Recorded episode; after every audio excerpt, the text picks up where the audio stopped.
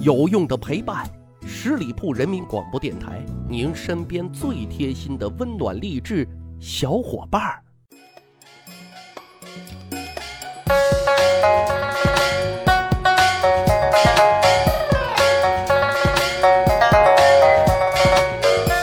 去扒历史，增长见识，密室趣谈，我是大汉。赵传有一首歌，我很丑，可是我很温柔，哈，唱出了一个颜值不能担当的男人的心声，啊，就是说我丑我知道，但我也有优点啊，你不能因为我的丑就剥夺我对美的追求和向往，这样不地道，对吧？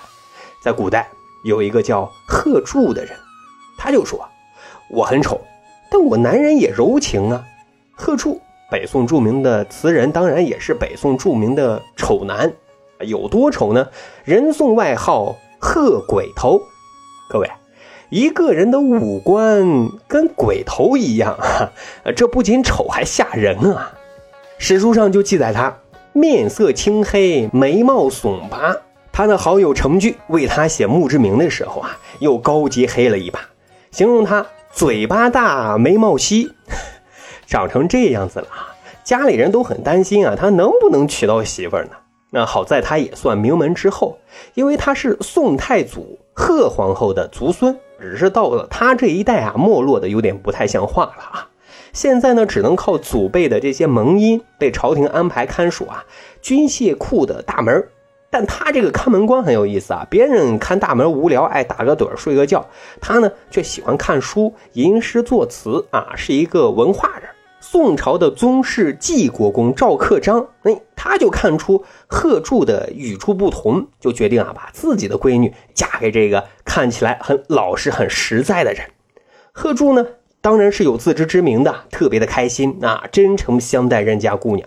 于是呢，两个人就在苏州啊安了家。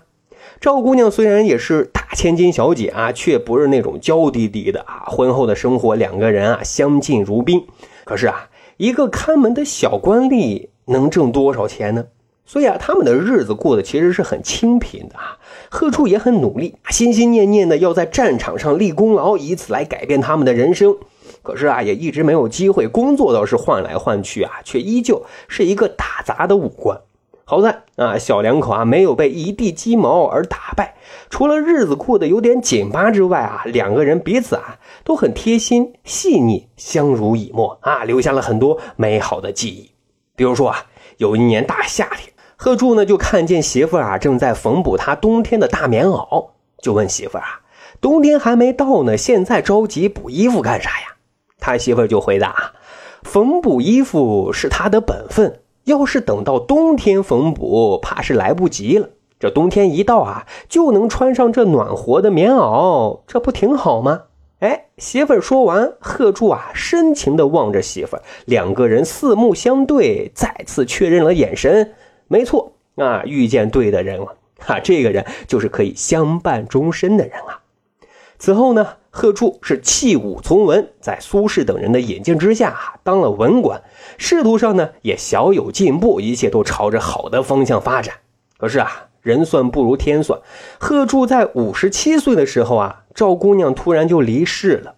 贺铸啊，悲痛欲绝，就选择啊离开那个曾经美好而现在变为伤心地的苏州啊。可是人走了。最美好的年华，最美的记忆，最爱的人，都在那儿呢。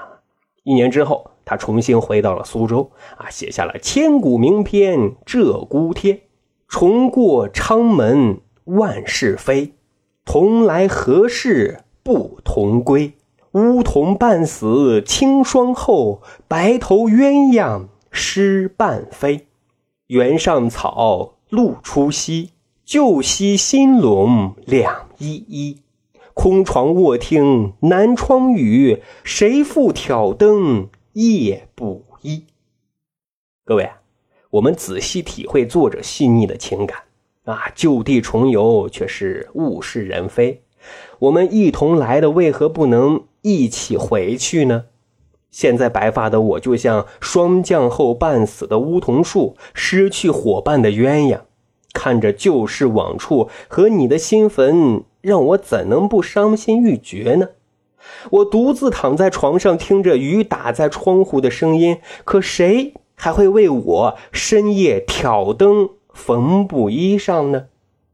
我想啊，也许只有柔情的男人，心思才会如此的细腻，会将那缠绵的情意和恋恋不舍表达出来。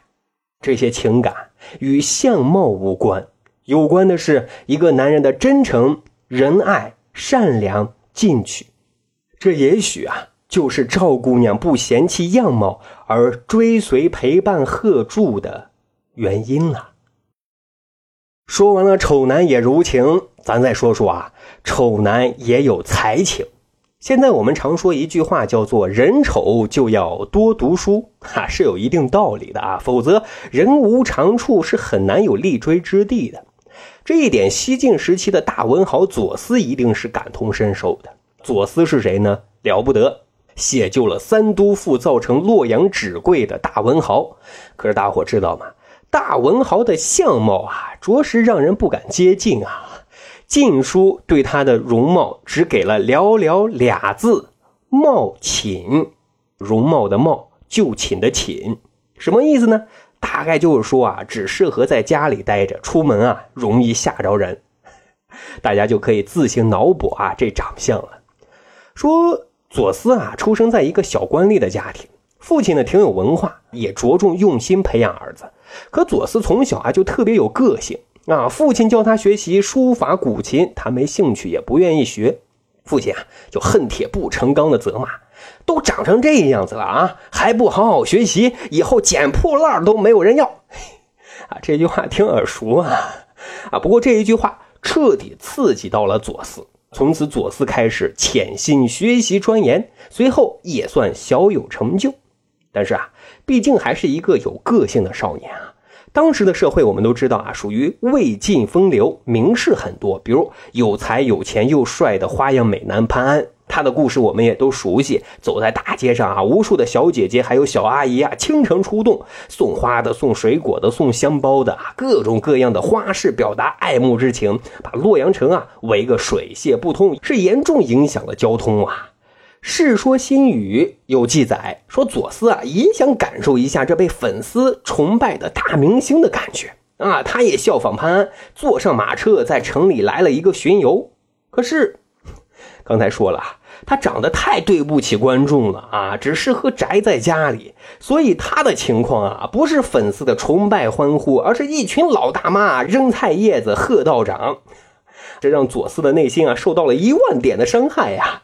所以有小伙伴就说啊，左思你这是作死。就这样啊，左思是灰头土脸的回到了家里啊，从此就有点孤僻了。但是。这件事后啊，也让他彻底想明白了，那就是人丑就要多读书，因为都说知识可以改变命运啊，所以从此以后他就开始啊更用功的钻研和学习，修炼内功，废寝忘食的憋大招，整整十年啊，终于写就了《魏都赋》《蜀都赋》《吴都赋》。一下子引爆了整个洛阳城啊！城里的读书人，谁要是没读过这三篇文章，都不好意思说自己是读书人。后来啊，就造成了洛阳纸贵，一纸难求啊！因为人们都在争相抄写、品读这三篇文章。各位啊，这个时候才能与相貌无关啊，有关的是你的智慧、认知，还有努力的付出啊！试想一下。要是搁现在，左思也一定是畅销书作家啊！举办一个签售会什么的，粉丝肯定也不少。各位啊，我很丑，可是我很温柔，还有才情。其实告诉我们一个道理，那就是这个世上啊，没有丑人，只有懒人，不思进取的懒人。十里铺人民广播电台密史趣谈。长见识，长谈资。咱还有一个趣吧历史的小分队，如果您对历史边角料啊很感兴趣，欢迎大家关注十里铺人民广播电台的公众微信账号，然后回复数字一就可以添加大汉的个人微信。经过简单审核之后啊，大汉就会邀请您进入这个小分队当中，咱就可以谈天谈地聊历史段子。本期节目就是这样，感谢您的收听，下期再会。